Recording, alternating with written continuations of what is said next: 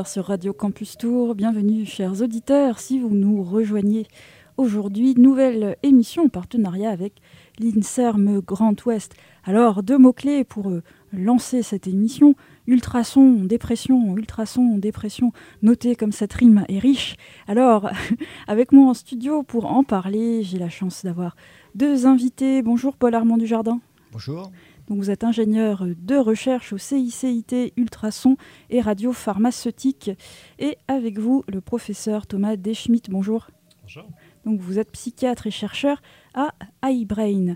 Alors, puisque je faisais la maline euh, en, entrée d'émission en parlant de dépression, peut-être voulez-vous nous, nous rappeler c'est quoi la dépression et sur quels critères on, se base pour évaluer une dépression?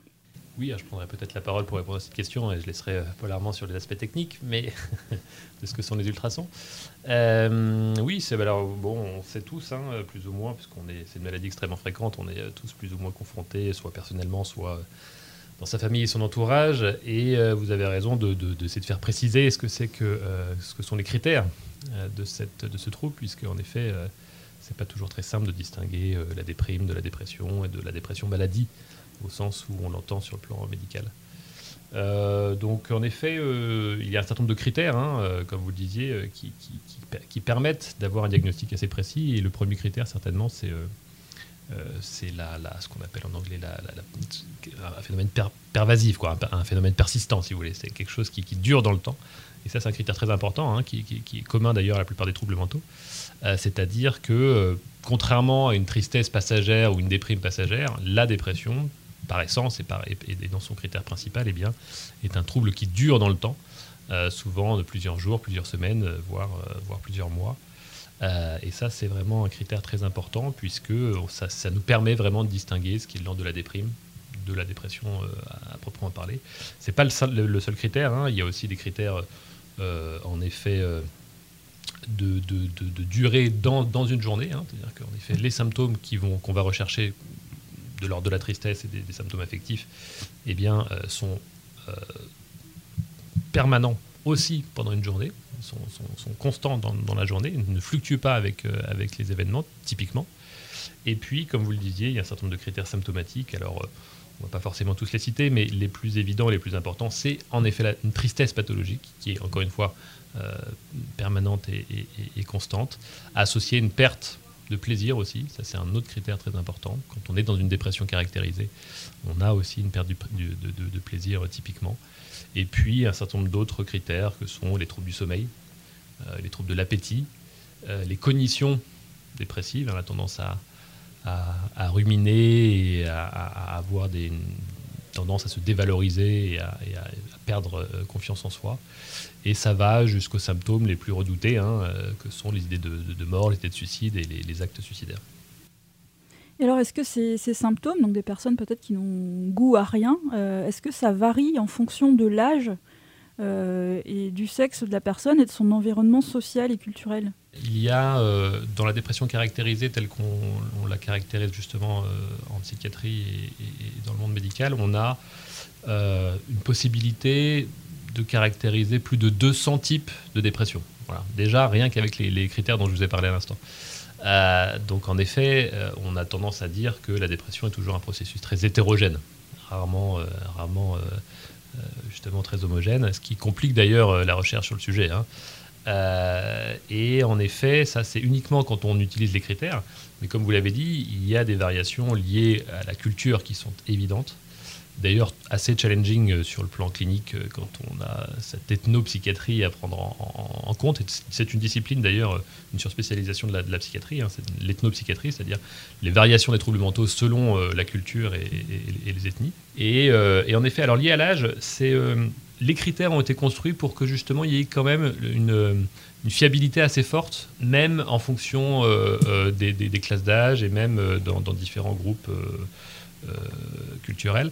Néanmoins, on sait bien en effet qu'il y a ce qu'on appelle des masques de la dépression, c'est-à-dire euh, des formes de dépression qui se manifestent non pas par une tristesse euh, très évidente au premier plan, mais plutôt par des douleurs, des plaintes de mémoire. Alors c'est un sujet que je connais bien parce que c'est moi je suis, plutôt psychiatre de la personne âgée, donc souvent, vous savez, il y a eu des certaines cultures chez la personne âgée qui fait que quand on va chez le médecin, on ne se plaint pas de, son humeur et de son moral, mais on se plaint de douleur, on se plaint de, de perte de mémoire. Et typiquement, la plainte première de la dépression de sujet âgé, c'est plutôt une plainte de mémoire, une plainte douloureuse, plutôt qu'une plainte de tristesse à proprement parler ce qui est un peu différent chez, l'adulte jeune et chez, l'adolescent, c'est encore un autre enjeu. Mais la prévalence de la dépression, c'est extrêmement important. On estime un 5 à 10% de la population, euh, en France en particulier, hein, est, affectée par, ce, par, ce, par, cette maladie. Et euh, on sait que la prévalence est d'autant plus importante chez les sujets plus jeunes. Hein.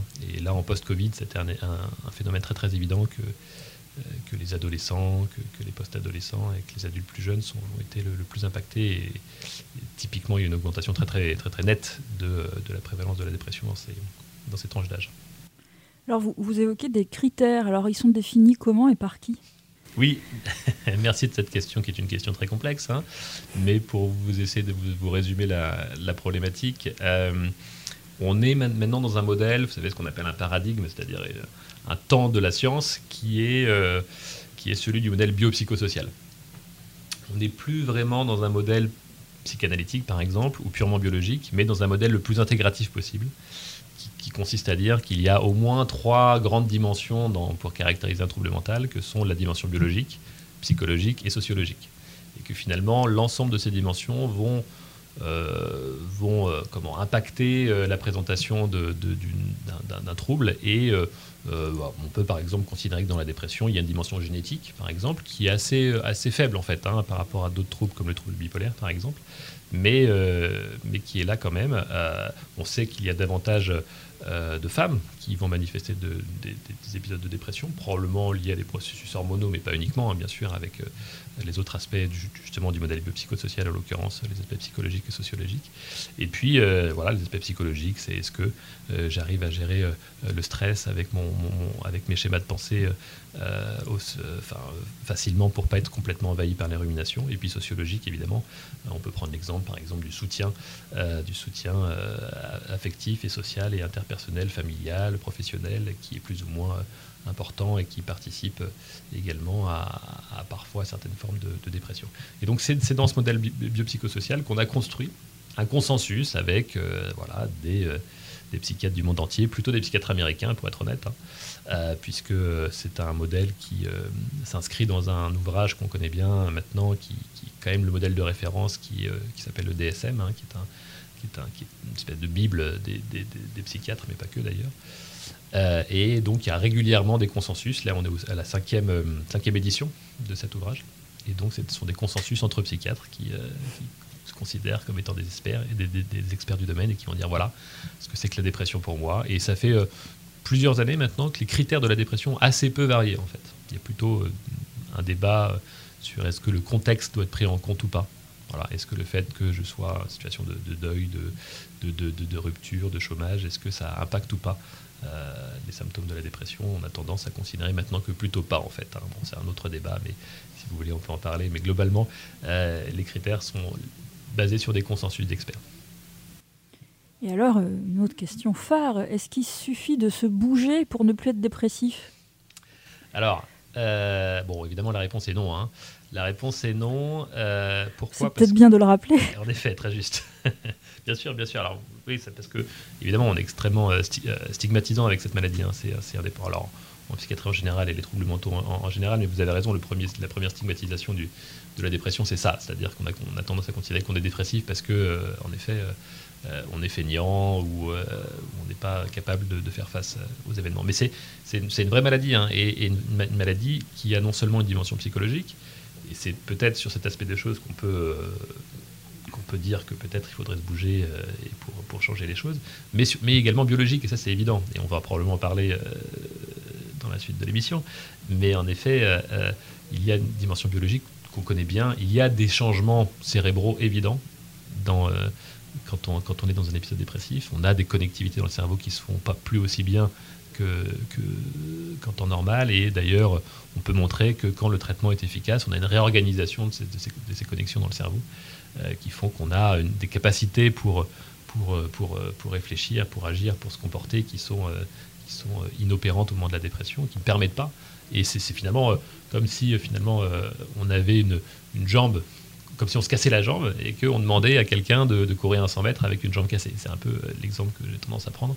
C'est évidemment très très compliqué de courir un 100 mètres quand on s'est fait une fracture tibia péronée. Hein.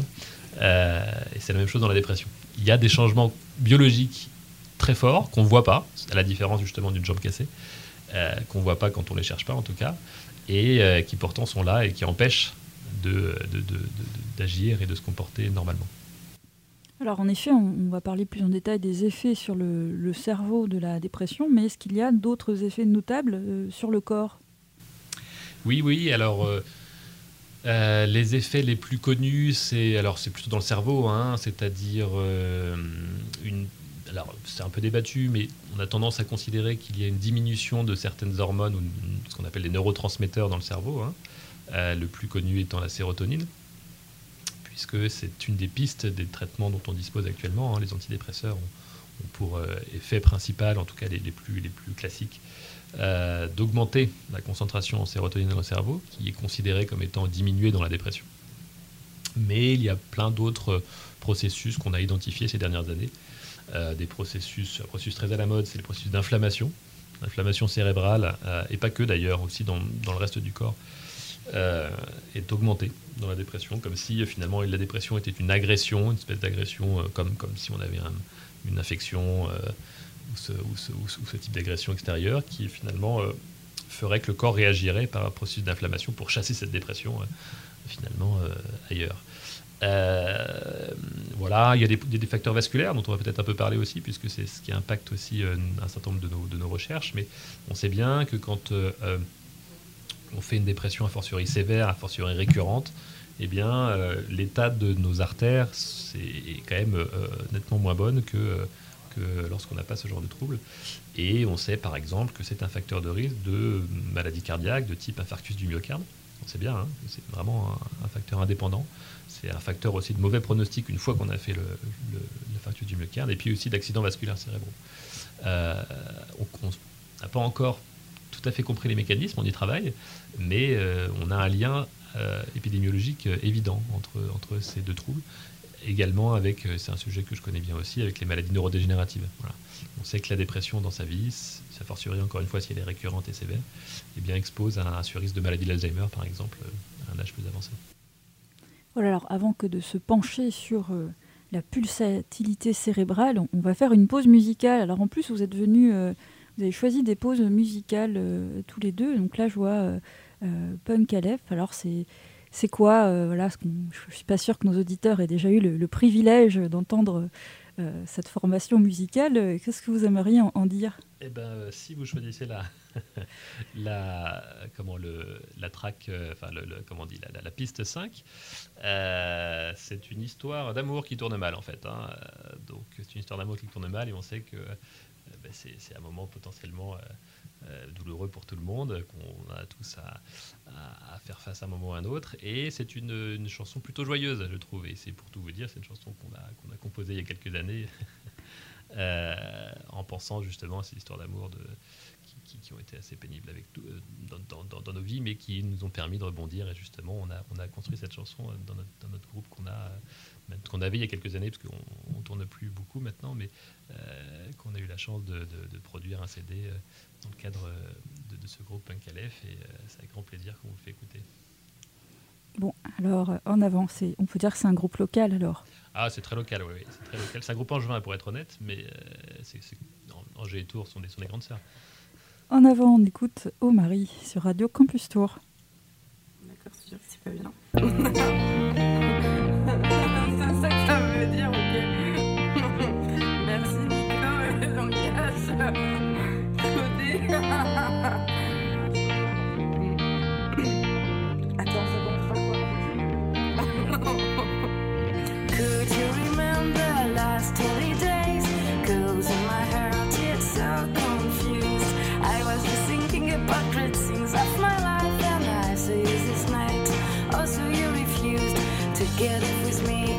a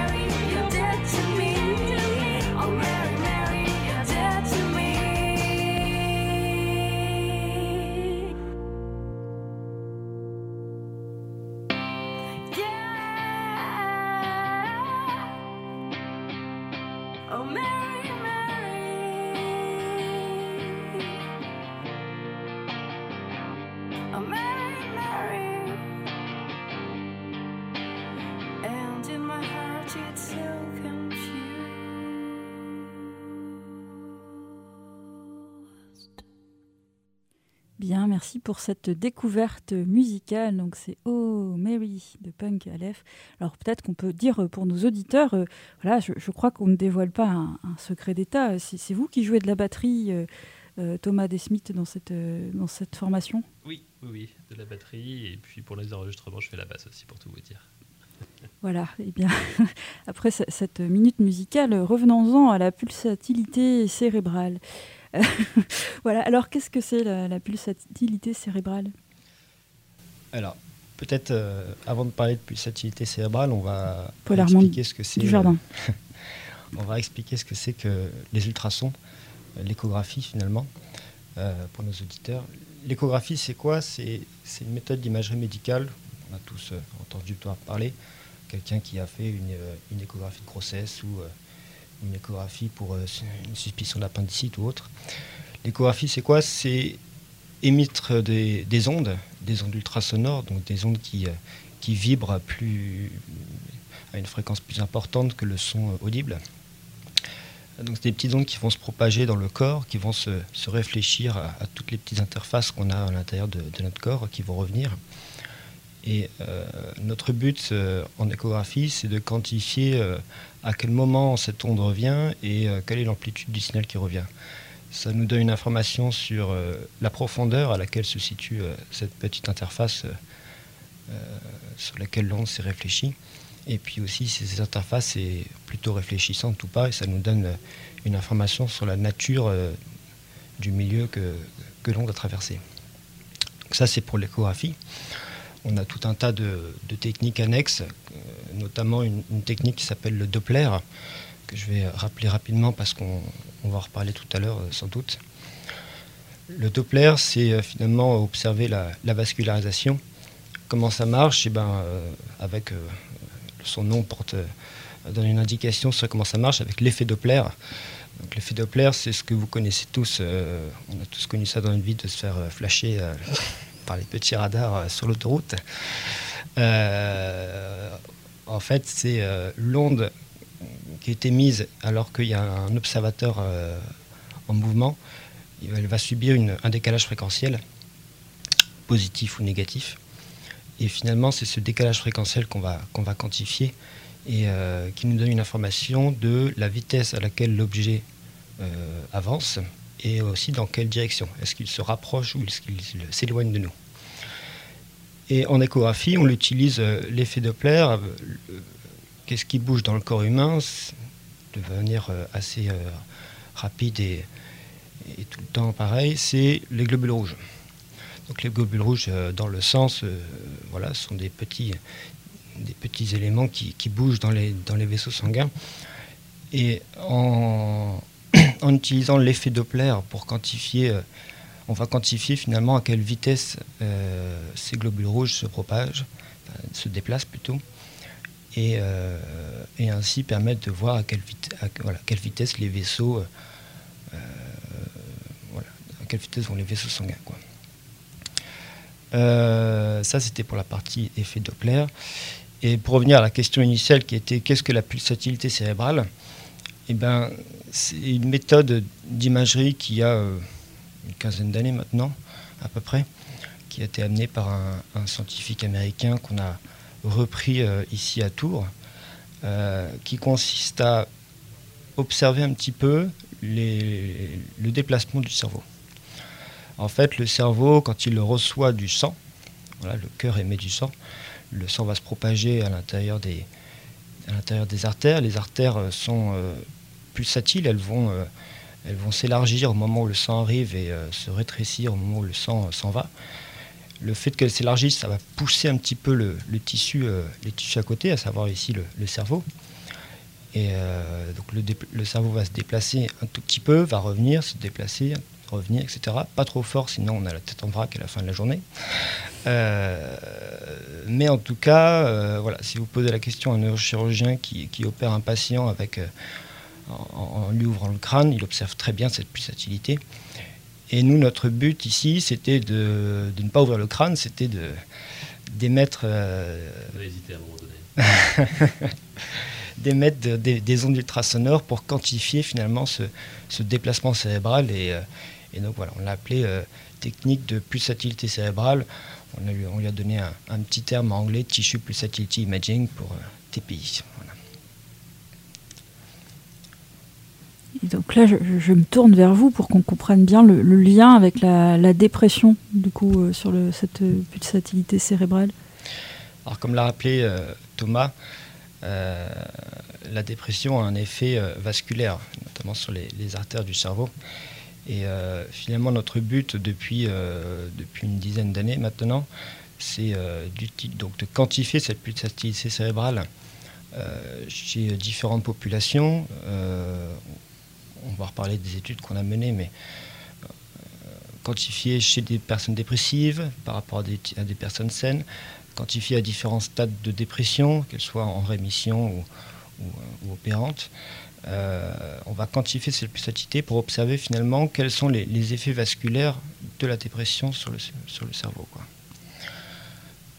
Oui, c'est-à-dire que Paul Armand est, très modeste, mais en fait, euh, euh, ce qu'il vous a dit, c'est qu'en effet, c'est une méthode qui n'est pas si ancienne que ça, hein, parce qu'il il, faut, il a fallu que, disons, les techniques d'échographie, les techniques de traitement de signal, les, techniques de de, comment, enfin de, sondes échographiques se, se, perfectionnent pour qu'on puisse en fait mesurer quelque chose qui est extrêmement petit en fait, hein, puisqu'on mesure des mouvements de l'ordre du micromètre. Hein, euh, extrêmement petit et aussi assez difficile à quantifier parce que euh, les ultrasons, on a, on a quelque chose, euh, pour observer le cerveau, on a quelque chose de très pratique pour, pour le corps humain, mais pas pratique pour l'ultrason, qui s'appelle la boîte crânienne.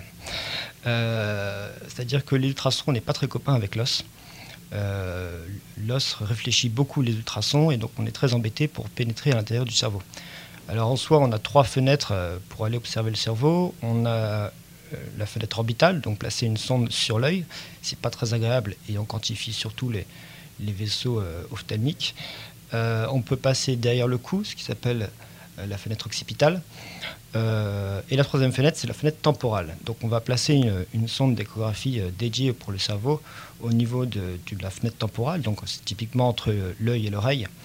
Et euh, c'est la, zone du crâne qui est un peu la plus fine et qui permet d'observer, enfin, d'avoir un large panorama de, des artères principales de notre cerveau, notamment ce qui s'appelle le polygone Willis, euh, contient vraiment les, principales artères du cerveau qui, vont euh, pulser finalement. Est-ce que vous n'avez toujours pas dit polarement, mais je suis sûr qu'il va le faire, parce que même s'il est très modeste, il va finir par le dire, mais c'est qu'on est probablement euh, des, euh, parmi les équipes les plus, les plus avancées dans, dans, cette, dans cette méthode, hein, puisque c'est une méthode qui en fait nécessite un, certain savoir-faire en ultrason en particulier. Et c'est vrai que on a maintenant depuis 10 ans, plus de 10 ans, on a une série d'études qui essaient de, de, de, nous rendre compte de, enfin, euh, comment dire ça, de, caractériser les déterminants de cette pulsatilité. C'est-à-dire qu'on ne sait pas bien en fait ce qui se passe dans le cerveau, on ne sait pas bien. L'hypothèse principale, c'est les, les, mouvements qui, les mouvements de battement finalement cérébraux sont dus à finalement les artères du cerveau et, la transmission des battements cardiaques par ces artères du cerveau. Néanmoins, on se rend compte que les changements dans la structure du cerveau aussi a probablement un impact euh, à moyen terme sur ces mouvements, justement sur l'amplitude de ces mouvements. Et finalement, ce qu'on a observé, c'est que les patients qui avaient une dépression, pendant la période de dépression, avaient une augmentation de ces battements, c'est-à-dire qu'ils avaient des battements d'amplitude plus importante que les personnes qui n'étaient pas en période de dépression, ou même les, périodes, les, patients qui en effet obtenaient, enfin, guérissaient de cette, de cette dépression. Les patients en rémission. Et finalement, l'hypothèse, c'est que ces amplitudes de battement du cerveau qui augmentent correspondent à des contraintes mécaniques, c'est-à-dire euh, des dommages mécaniques potentiels du cerveau, qui pourraient rendre compte des, associations dont je vous parlais tout à l'heure, à savoir euh, le lien entre dépression et AVC, par exemple, le lien entre dépression maladie neurodégénérative, le lien entre dépression et, et, maladie du cerveau en général. Donc c'est une hypothèse que l'on creuse, on est probablement... Euh, assez leader hein, dans, cette recherche euh, sur cette thématique.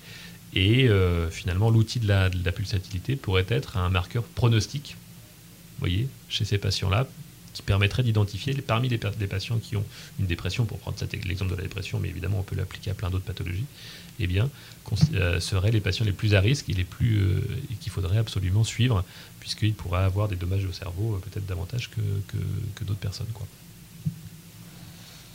Oui, comme disait Thomas, euh, on est euh, finalement assez, euh, assez leader de, la technique. Maintenant, plusieurs équipes ont commencé à, s'y intéresser.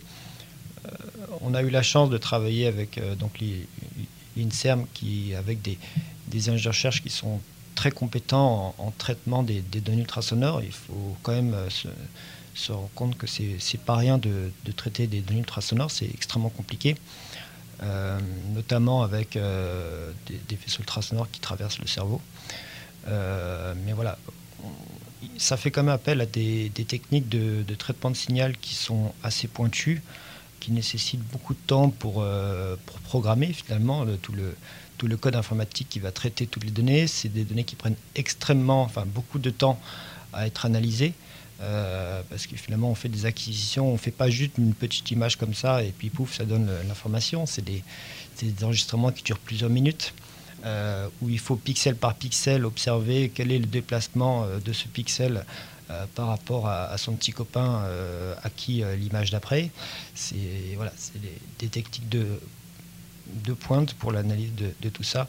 Ça prend du temps mais euh, on, est, euh, on est extrêmement content de ce qu'on a fait pour le moment. Quoi. La, modestie est tombée. D'ailleurs, ça veut dire que euh, des, il faut compléter ses compétences par des compétences en, code ou en choses comme ça?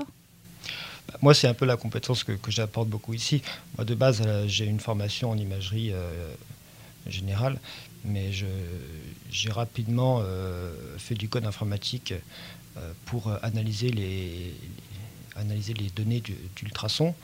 Euh, essentiellement, j'ai travaillé avec, euh, pour ne pas le citer, un ingénieur de recherche qui s'appelle Jean-Pierre Ménéras qui, m'a beaucoup aidé là-dessus. Mais il faut vraiment savoir que c'est du traitement informatique très poussé. faire du code, toutes les études nécessitent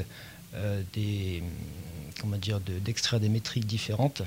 Donc à chaque fois, il faut se repencher sur le code, comment il fonctionne. On change d'appareil en plus, donc il faut se repencher, tiens, comment ça marche et tout. Donc euh, voilà, ça nécessite beaucoup d'adaptabilité au niveau du code et de, curiosité aussi pour euh, se dire, tiens, euh, cette étude-là, qu'est-ce qu'on va quantifier de plus que celle d'avant quoi. D'ailleurs, est-ce que vous, pouvez nous donner un ordre d'idée sur le, entre le moment où les, relevés, en tout cas, les, sont faits sur le patient et le moment où vous arrivez à une donnée qui est exploitable par une équipe de recherche? Parce que comme vous l'expliquez, il ne suffit pas de faire une photo du cerveau. Alors, c'est pas du temps réel. Sans doute que euh, dans une dizaine d'années, ça pourrait arriver, on, pourrait arriver à faire du temps réel et pourquoi pas dans un futur euh, pas si éloigné que ça, intégrer euh, directement euh, cette technologie à l'intérieur des échographes qui sont utilisés à l'hôpital par exemple. Mais pour l'instant, on fait une acquisition de, quelques minutes par exemple. L'acquisition, il faut d'abord calculer tous les petits déplacements. ça, maintenant qu'on a un code assez efficace, ça prend quelques minutes de, voilà, de partir d'une matrice, d'une donnée euh, d'ultrason à une donnée de déplacement, ça prend quelques minutes.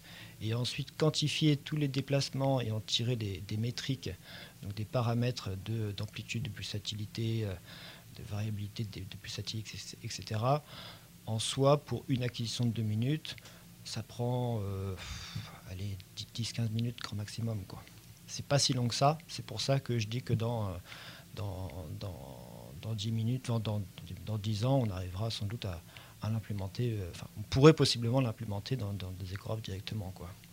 Mais euh, voilà, ça c'est une acquisition de 2 minutes. Il faut savoir que dans les études qu'on mène, on ne fait pas juste une acquisition de 2 minutes. On a des protocoles qui durent jusqu'à une heure. Euh, donc voilà, avec euh, 20, 25, 30, 50 patients. Donc voilà, vous extrapolez les deux minutes par euh, 30 acquisitions et 50 patients, on arrive tout de suite à des, des traitements qui durent plusieurs jours, euh, nuit compris, quoi. Euh, qui tournent 24-24 et qui durent 3 jours. Quoi. Sachant qu'après, une fois qu'on a toutes ces données, il faut encore les, les trier, les analyser. Ça, oui, effectivement, on a des données qui sont sorties. Ensuite, on passe à, à- à l'étape suivante qui est de, de faire des études statistiques pour essayer de voir, bah, tiens, l'amplitude de pulsatilité, euh, je vais comparer entre les, sujets sains et les sujets dépressifs ou euh, les dépressifs et les rémissions. Et, euh, voilà, les, études statistiques permettent de, montrer où sont les différences, à quel instant de, de l'acquisition apparaît cette différence et sur quels paramètres ça joue. Quoi. Voilà, je vois qu'il y a consensus entre les, entre les, les invités. Et voilà, est-ce que vous voulez ajouter quelque chose sur, le, sur, ces, sur ces études en fait? Bah, oui, euh, ce qu'on peut dire, c'est qu'en effet, euh, euh, les premières études, il y a quelques années maintenant, étaient faites uniquement chez les sujets, euh, c'est des volontaires sains, où euh, en fait on s'est rendu compte que la stimulation visuelle et la stimulation, certaines formes de stimulation auditive des- un effet à changer les, pulsations dans le cerveau.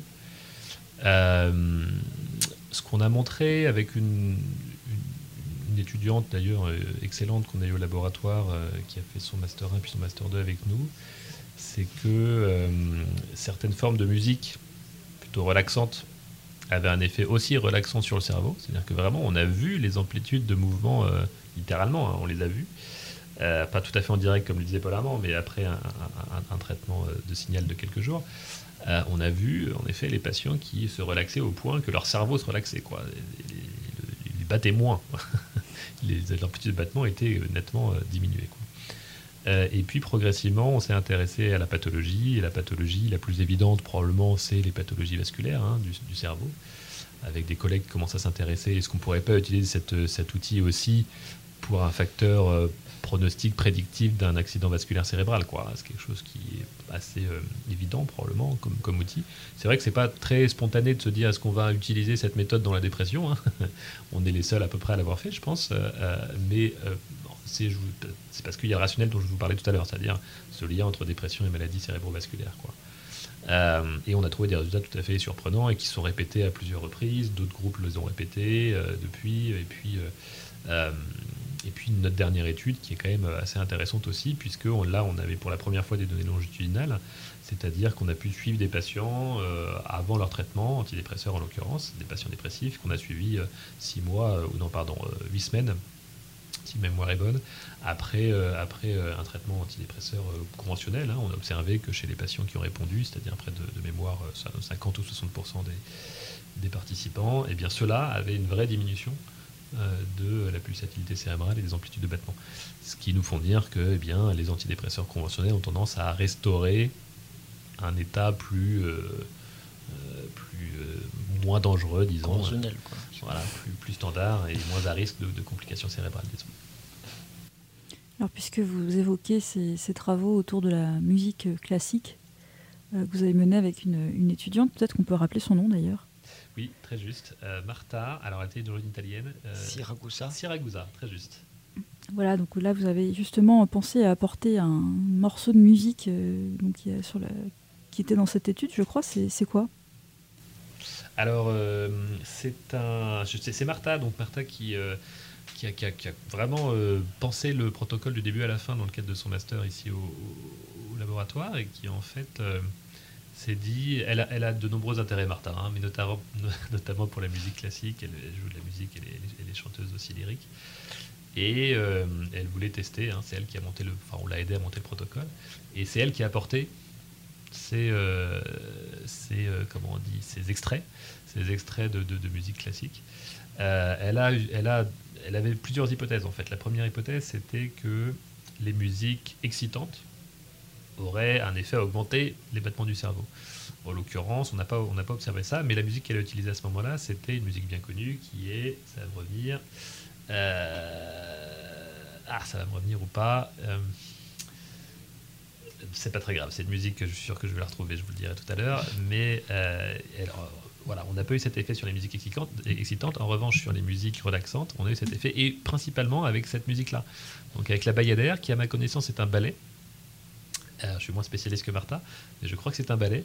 Et si on a la chance de l'écouter, vous verrez peut-être qu'il y a une récurrence dans, euh, dans, certaines, dans certaines parties de la, de la musique qui, ont un effet berceuse, en tout cas c'est comme ça qu'on a interprété, que c'est probablement cet effet berceuse qui euh, participe à la relaxation du cerveau également, euh, en plus de la relaxation de l'ensemble du corps, hein, évidemment, et puis de l'esprit, bien évidemment, mais, mais de ce qu'on a pu observer grâce à ces euh, mesures de, de pulsatilité cérébrale.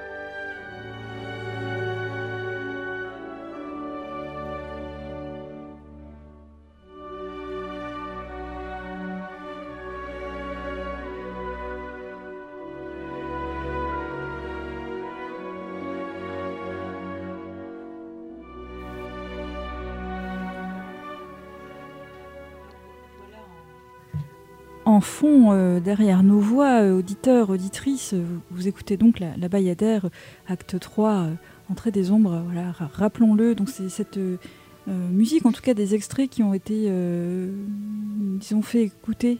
Je suis pas très français ce que je dis, enfin voilà, que des, volontaires sains ont pu écouter donc pour mesurer l'effet sur la, pulsatilité cérébrale. Alors est-ce qu'on est peut dire que la musique nous veut du bien? Oui, euh, littéralement. Euh, en tout cas, veut doubler notre corps, au moins. Certainement notre esprit aussi, mais euh, au moins notre corps. et ça fait écho, évidemment, à tout au courant de, ce qu'on a pu appeler, ce qu'on appelle encore la musicothérapie, hein, dont on sait, dont on connaît les effets. Moi, le sujet que je connais bien, c'est justement sur la dépression, mais aussi dans les maladies neurodégénératives. Hein. on sait que ça a un effet évident d'apaisement euh, et qui nous permet parfois, euh, voire souvent, quand c'est mis en œuvre de façon euh, structurée, eh bien d'éviter le recours à des psychotropes, par exemple, qui ont évidemment beaucoup plus d'effets indésirables. Donc oui, bien sûr.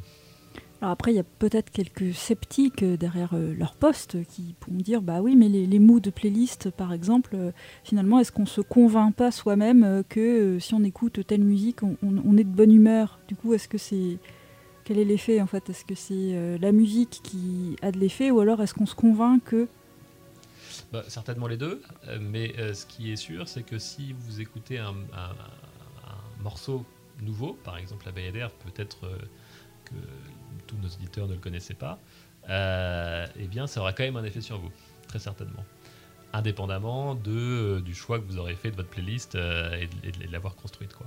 Donc, mais évidemment, il y a probablement aussi un processus euh, d'auto-persuasion lorsqu'on construit sa propre playlist et, qui euh, a un effet sur son propre bien-être, ce qui euh, peut parfois compliquer un peu les choses justement et que dans le sens où on peut s'enfermer dans un schéma qui est un peu toujours le même et heureusement vos émissions sont là pour ouvrir d'autres perspectives musicales par exemple. Merci, voilà, Radio Campus, jamais dans la tendance, toujours dans la bonne direction.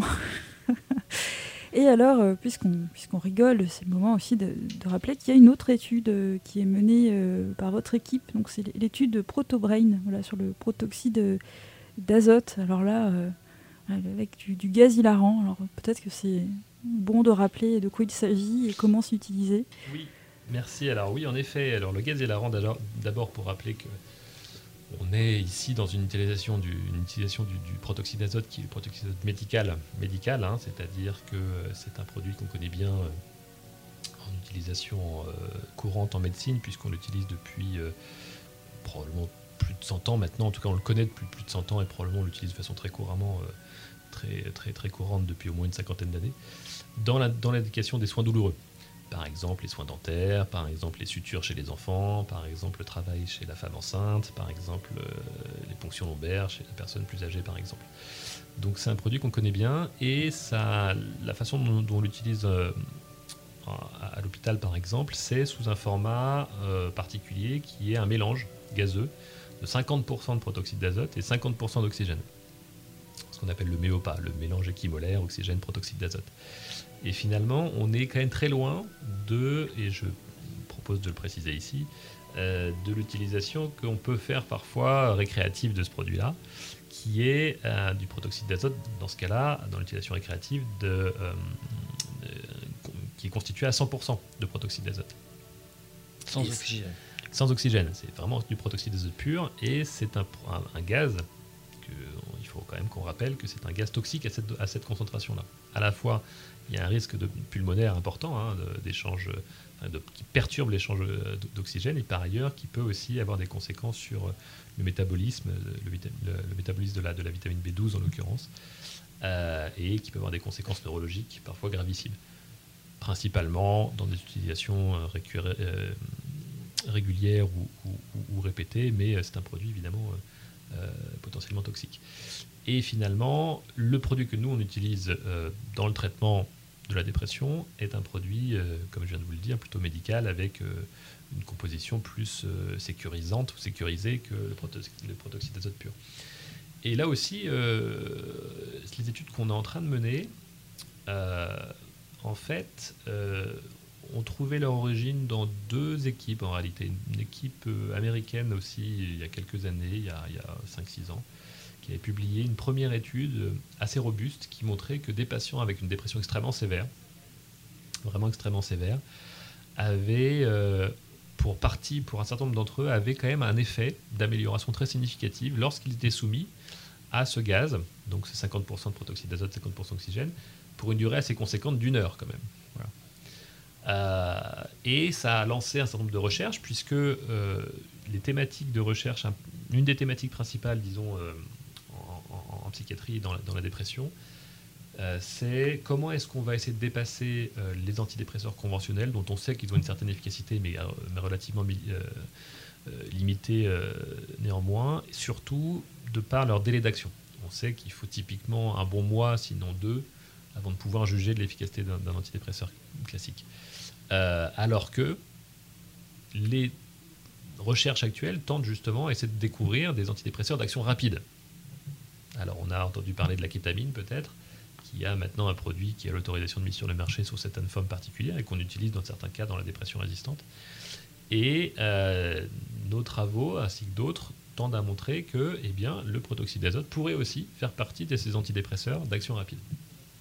Et donc, on a mené une première étude dont le- les résultats sont en cours de publication, on l'espère, une bonne revue euh, internationale, on l'espère, on croise les doigts. Euh, et en fait, qu'est-ce qu'on a fait dans cette étude? On a soumis des patients dépressifs résistants, des jeunes femmes en l'occurrence, à une heure de, ce, gaz, de ce gaz hilarant, de, ce méopa. Euh, et on a réalisé une IRM cérébrale avant-après, et également des mesures en ultrasons avant, après et pendant la diffusion du gaz, qui a donc duré une heure. Euh, pour la plupart des patients, pour ceux qui l'ont pas trop mal toléré, parce qu'il faut rappeler quand même que la tolérance n'est pas bon, peut parfois être problématique, surtout en termes de, nausées, de vomissements. On a quand même eu un, nombre de, nausées, on était très surpris hein, de voir quand même des, jeunes femmes qui n'ont pas toujours très bien toléré euh, ce produit, surtout en termes de nausées, de vomissements. Euh, et finalement, ce qu'on a observé, c'est que quand on a suivi ces personnes pendant une semaine, on s'est rendu compte que la moitié, à peu, près la moitié d'entre elles avaient un, effet bénéfique extrêmement évident. Sur le plan clinique, avait, typiquement, elles sortaient de leur dépression en quelques jours. Euh, et, ce qu'on a mesuré, notre objectif, c'était de savoir ce qui se passait dans le cerveau de ces personnes qui, qui, s'amélioraient. on a observé deux choses. On a observé d'abord en IRM que finalement, ce que je vous disais un peu tout à l'heure, on avait observé une réorganisation de la, connexion, ce qu'on appelle la connectivité dans le cerveau, des neurones dans le cerveau, de sorte que quand on a regardé une partie du cerveau qui nous intéresse, en l'occurrence le cortex singulaire antérieur, dans, un certain nombre de, connexions cérébrales, eh bien, avait tendance à diminuer sa connectivité avec le reste du cerveau, en tout cas une certaine partie du cerveau. Et ça, on sait assez bien que c'est ce qu'on observe dans d'autres antidépresseurs comme la kétamine, et surtout lorsque il y a un effet à diminuer la tendance à ruminer. Vous savez, c'est un peu le problème dans, enfin, c'est un des problèmes de la dépression, c'est que le cerveau tourne en, tourne en, boucle, souvent sur des choses très euh, très négative. Et de fait, euh, lorsque l'on euh, lorsque l'on finalement expose la personne à une heure de, de, de eh bien, c'est comme si on déconnectait euh, finalement cette partie du cerveau pour faire en sorte que les ruminations arrêtent de tourner en boucle. Et c'est ce que nos patients nous, disaient. Donc ça, c'est la première chose qu'on a observée. Et la deuxième chose, c'est que avec les ultrasons, on a observé d'abord de façon très nette pour tous les participants, dès les premières minutes d'exposition, une, augmentation de la pulsatilité qui faisait x3, x4 dans, les, dans, les, amplitudes de, battement. Quoi. Donc avec le protoxyde d'azote, tout de suite votre cerveau, votre cerveau se met à battre de façon plus, plus importante. Et ce qu'on a observé aussi, c'est que les patients qui avaient la plus grande augmentation, en tout cas l'augmentation la, plus continue, sont ceux qui allaient le mieux répondre aux antidépresseurs, l'hypothèse, au protoxyde d'azote. L'hypothèse que l'on a fait ici, c'est que probablement l'effet vasodilatateur du protoxyde d'azote qu'on connaît assez bien en fait, participe à l'effet antidépresseur, peut-être en, distendant la barrière hémato-encéphalique et donc en, favorisant le, passage justement des, molécules du protoxyde d'azote directement dans les cibles euh, cérébrales euh, qui nous intéressent. Voilà. Je, me tourne vers vous, euh, Paul Armand du Jardin. Alors sur une, étude comme ça, là, sur ces jeunes femmes, par exemple, euh, pour faire ces mesures, est-ce que vous pouvez expliquer comment vous les avez euh, équipées, appareillées, je ne sais pas quel est le, terme le plus exact, justement pour faire ces mesures? Alors, effectivement, c'est ce que j'explique aux, participants quand ils viennent. L'échographie, donc comme, je le disais tout à l'heure, c'est une sonde relié un, appareil. Euh, la sonde, ne tient pas toute seule. Il faut quand même la tenir et euh, il faut essayer de faire en sorte que la sonde bouge le moins possible durant toute la durée d'exposition. Euh, pour ça, on a équipé les participants avec un petit casque. Alors au départ, on avait un, casque de soudure qu'on a un peu retravaillé, mais on s'est un peu mieux équipé quand même. On a maintenant des casques de réalité virtuelle euh, où on a enlevé la réalité virtuelle parce que ça ne sert à rien. On veut juste un, support pour la sonde. Donc un casque euh, avec euh, un petit bras articulé qui va tenir la sonde. Alors pourquoi on, fait ça? Pour deux raisons. la première, c'est que comme je l'expliquais tout à l'heure, on essaie d'imager le cerveau toujours à peu près au même endroit. La deuxième, c'est que si je tiens la sonde à bout de bras pendant euh, toute une heure, mon épaule va commencer à dire qu'elle a un peu mal. Quoi. Euh, donc euh, voilà, les, deux raisons, c'est pour observer toujours au même endroit et puis éviter les troubles musculosquelettiques de l'opérateur qui tient la sonde. Donc le patient est équipé d'un, d'un casque de réalité virtuelle sur lequel on va fixer la sonde d'échographie. On lui met le masque pour euh, l'administration du, protoxyde euh, d'azote, du méopa pour être plus précis. Euh, on lui met le masque en dessous, le casque vient plaquer, le casque de virtuelle vient plaquer le, masque d'administration du, du méopa, et finalement tout tient à peu près tout seul. Quoi. Donc finalement, c'est pas très compliqué, c'est juste un casque qu'on met sur, le, sur la tête qui tient tout seul, qui, qui tient la sonde d'échographie qui fait les acquisitions au moment où moi je lui demande, euh, voilà, aimer les ondes et, arrête d'émettre des ondes. Euh, finalement, ça, consiste uniquement en ça, quoi. Donc on demande aux participants d'être euh, parfaitement, enfin d'être le plus relaxé possible. Elles viennent souvent avec un petit peu de stress parce que voilà, c'est quand même une étude clinique, c'est la première fois qu'elles vont avoir du protoxyde d'azote. donc c'est pas pas rien, mais on essaie de les détendre un petit peu, de les mettre dans les bonnes conditions. Euh, on leur demande aussi, euh, ça, fait écho à ce que disait Thomas, de venir à jeun maintenant, pour éviter les, nausées. C'est vrai qu'on a eu euh, quelques petites mauvaises surprises, dirons-nous. Donc maintenant, elles viennent à jeun le matin. Donc, et, et, tout se passe bien finalement. C'est donc juste un casque, un masque d'administration du protoxyde d'azote et finalement ça suffit quoi. Et le petit appareillage, c'est pas un échographe d'un service qu'on prend, on prend un petit échographe portable qui enregistre des données, des données en mode en mode recherche, quoi, dirons-nous. C'est-à-dire que les, données brutes de l'échographie et pas la, simple image. Quoi. Voilà. Et ça dure combien alors de temps, ce protocole? Alors, on fait des acquisitions avant. Donc, euh, moi, je, demande à Thomas de me laisser 10-15 euh, minutes euh, avant l'administration, le temps de réexpliquer un petit peu aux participants aussi ce qu'on va faire le temps de faire quelques acquisitions euh, qui durent, euh, je fais deux, acquisitions de deux minutes chacune. Ensuite, euh, une médecin et une infirmière viennent dans, le, dans, le, voilà, dans la chambre pour gérer l'administration du, du, méopa. L'infirmière administre le, le, méopa et la, médecin est là pour contrôler si, si tout va bien pendant toute la durée d'administration qui dure une heure. Donc pendant une heure, moi je vais faire des acquisitions au moins les 12 premières minutes et ensuite toutes les 10 minutes. Comme disait Thomas, c'est surtout pendant les premières minutes où l'augmentation de pulsation est la plus importante. Euh, voilà. Mais on continue d'enregistrer toutes les 10 minutes jusqu'à la fin de l'administration d'une heure. Et puis euh, ensuite, on met les patients sous oxygène aussi. 10 minutes d'oxygène euh, médical, histoire de, rétablir le cerveau bien comme il faut, d'oxygéner le cerveau bien comme il faut après cette dose de, de, de méopa. Et puis je continue à faire quelques acquisitions derrière. Euh, voilà, deux acquisitions de deux minutes, euh, encore une fois. Mais c'est surtout, euh, on a vraiment observé l'évolution pendant l'administration et, et, pas forcément les, les, mesures après. Quoi. Et donc ça, cette étude-là, elle, est, elle est terminée. Du coup, je vous expliquais qu'il y a les résultats. Elle est, en fait, elle était en deux temps l'étude Protobrain qu'on appelle pilote, qui était une étude monocentrique, donc menée uniquement au CHU de Tours, qui a, pour lequel il y a des, euh, jeunes femmes euh, dépressives et un groupe de témoins, si je me souviens bien.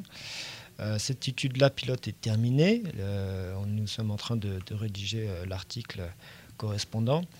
Et puis, en ce moment, on mène une étude multicentrique euh, avec euh, nos confrères de, Nantes et de Rennes, euh, voilà, pour, pour avoir le plus de participants possible. chaque participant va faire ses propres acquisitions et on va voilà, comme avoir une, un large panel de, de, personnes qui vont pouvoir participer à l'étude et avoir beaucoup de résultats à exploiter.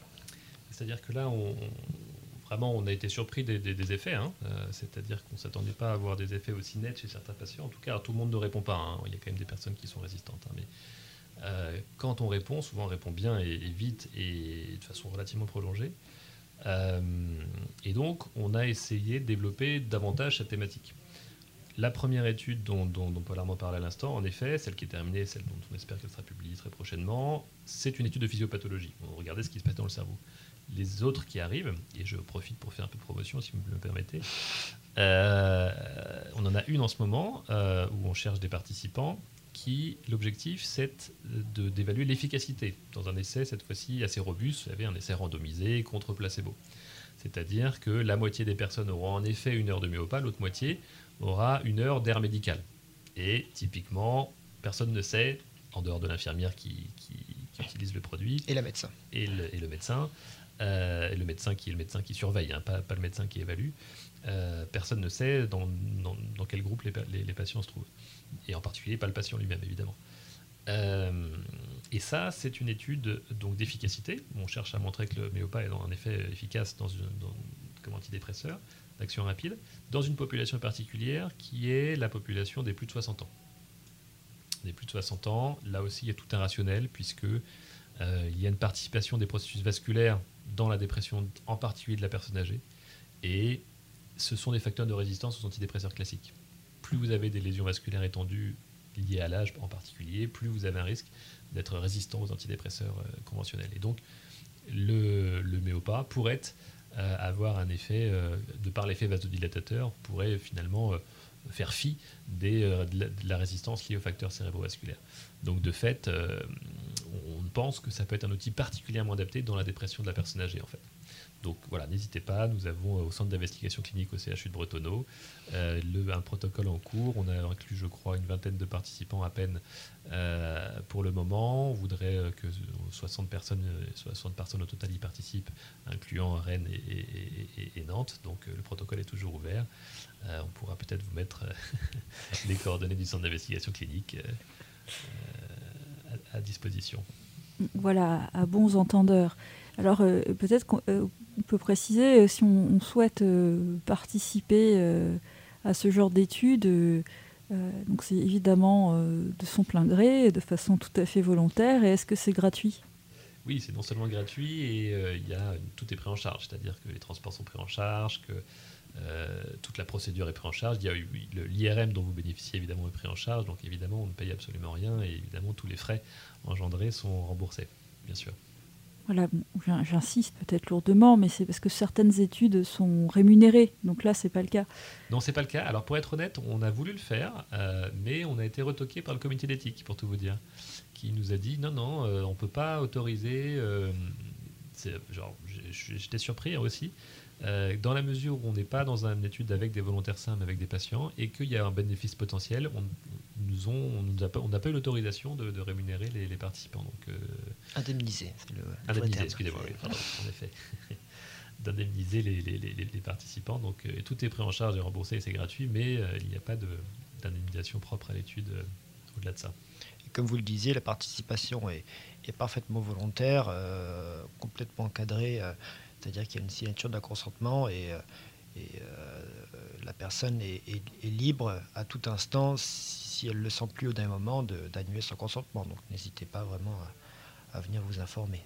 Et puis au-delà de ça, on a, un centre vraiment extrêmement... Euh, alors il y a le centre d'investigation technologique où travaille euh, Paul Armand, mais il y a aussi le centre d'investigation clinique qui est euh, un autre module rattaché au CHU et à l'INSERM qui est extrêmement confortable pour tout le monde, hein, mais vraiment hein, pour, pour pour les chercheurs quand on doit mener une étude parce que c'est extrêmement rigoureux, c'est, on a une disposition, euh, un, plateau technique et, du personnel extrêmement compétent et très agréable. Et puis pour les patients eux-mêmes, je crois, hein, enfin pour les participants eux-mêmes, ils sont ravis euh, la plupart du temps, même très, je crois systématiquement, de venir participer aux, études au CHU. Donc euh, vous êtes les bienvenus. Bon bah bons entendeurs, hein. si, des gens viennent se promener à Tours, voilà, vous savez où aller aussi. Et, d'ailleurs, j'en profite pour vous demander, euh, est-ce que le, CHRU de Tours, euh, en tout cas Tours, est, reconnu sur ses, particulièrement à l'échelle nationale sur ses recherches autour de la dépression? Parce qu'il y a un centre de ressources euh, autour de l'autisme, mais est-ce qu'il y a une chose équivalente sur la dépression? Oui, alors c'est une très, très très bonne question, puisqu'en effet, on a un centre euh, expert dans la dépression résistante qui a été labellisé, en effet, euh, il y a quelques années maintenant, euh, rattaché au CHU, qui s'inscrit dans un réseau de centres experts nationaux, nationaux en effet. Ça, c'est une première chose. Et la deuxième chose, c'est que parmi les, thématiques d'excellence du CHU dans la recherche, il y a, il y a trois thématiques. Il y a, il y a une thématique autour de l'infectiologie, des anticorps monoclonaux et de la neuropsychiatrie en général qui inclut, euh, comme vous l'avez dit, euh, une thématique forte autour de l'autisme, mais aussi autour de troubles des, troubles de l'humeur. Donc finalement, euh, un des axes d'excellence du CHU de la recherche est bien la neuropsychiatrie, dans lequel il y a une dimension neurologique, hein, comme la sclérose latérale amyotrophique, comme certaines recherches dans le domaine de la métabolomique, de, de, de l'ophtalmologie, de l'ORL. Bon. Euh, et puis euh, cette, dimension psychiatrique qui regroupe principalement, mais pas uniquement, l'autisme et la dépression, et donc cette lisibilité au niveau national, voire international. Euh, et je crois, et d'ailleurs j'ai la chance de, porter moi-même ce, cet axe de recherche de neuropsychiatrie du, CHU, qui va être évalué d'ailleurs très prochainement, et donc on espère l'évaluation favorable évidemment. C'est tout le mal qu'on vous souhaite.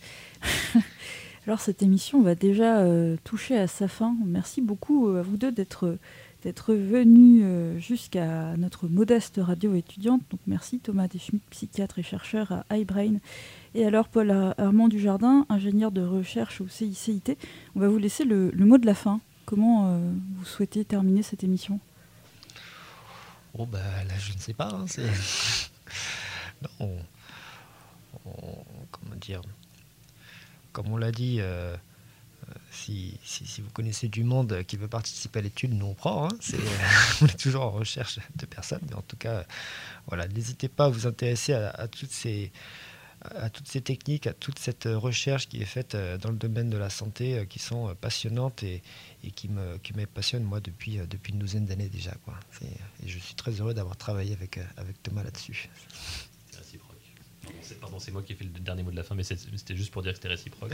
et si je puis me permettre quand même, puisque malheureusement Paul Armand a, choisi, je ne sais pas si tu l'as mentionné jusque-là, mais a choisi de ne pas continuer euh, son, contrat euh, avec nous. Euh, mais, en tout cas, j'en profite pour te remercier chaleureusement et publiquement de toutes ces années pour avoir travaillé avec toi et notamment sur cette thématique de la pulsatilité cérébrale. Merci Paul Merci. Voilà, merci encore à nos deux invités. Donc cette émission est retrouvée en podcast sur notre site radiocampustour.com et à réécouter aujourd'hui même à 17h. Il me reste à vous souhaiter la meilleure journée possible, bien sûr, à l'écoute de nos excellents programmes. Bonne journée à tous et à toutes.